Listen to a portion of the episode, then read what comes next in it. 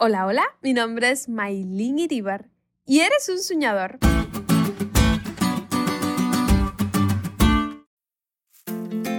Soñar. Creo que todos lo hacemos. Les cuento un poco. Desde pequeña he sido, digamos que muy soñadora. Y siempre me ha gustado soñar en grande, pero bien grande. Creo que ya alguna vez les he contado. Sueño con estudiar en una universidad adventista, visitar Jerusalén y poner mis pies donde Jesús los puso, escribir un libro, tocar un Stradivarius, estudiar teología y medicina y 10.000 cosas más que no te sigo contando porque se nos acabaría el tiempo. Recuerdo que mi mamá desde pequeña me decía, Maylin, sueña siempre en grande, ponte metas elevadas y ponlo en las manos de Dios, porque tienes un Dios grande que puede hacer cosas mucho más maravillosas de las que puedes imaginar o pensar.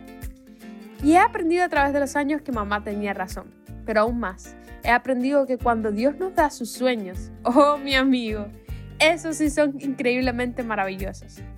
La lección de esta semana cuenta una de las historias que más me emocionan de la Biblia, la historia de José. ¿Y sabes por qué? También era un soñador. Desde el mismo comienzo entendemos que José, el hijo de la vejez de Jacob, disfrutó de una relación especial con su padre, quien lo amaba más que a todos sus hermanos.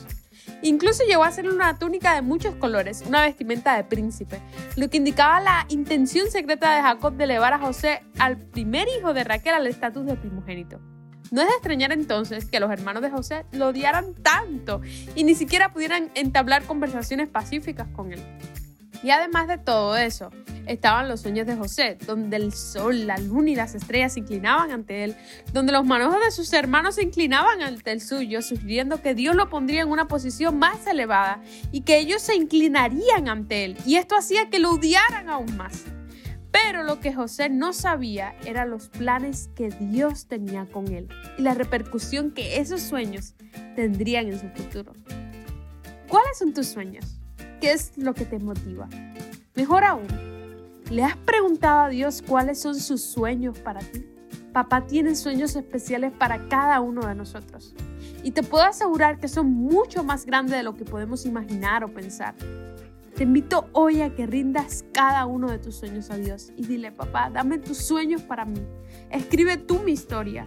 Te aseguro que eso marcará un antes y un después en tu vida para siempre porque cuando Dios es quien respalda tus sueños, no importa lo que pase en tu vida, no importa cuán difíciles parezcan las circunstancias, a los que aman a Dios, todas las cosas le ayudan a Dios.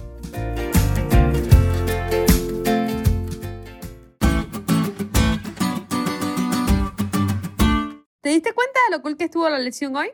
No te olvides de estudiarla y compartir este podcast con todos tus amigos. Es todo por hoy, pero mañana tendremos otra oportunidad de estudiar juntos.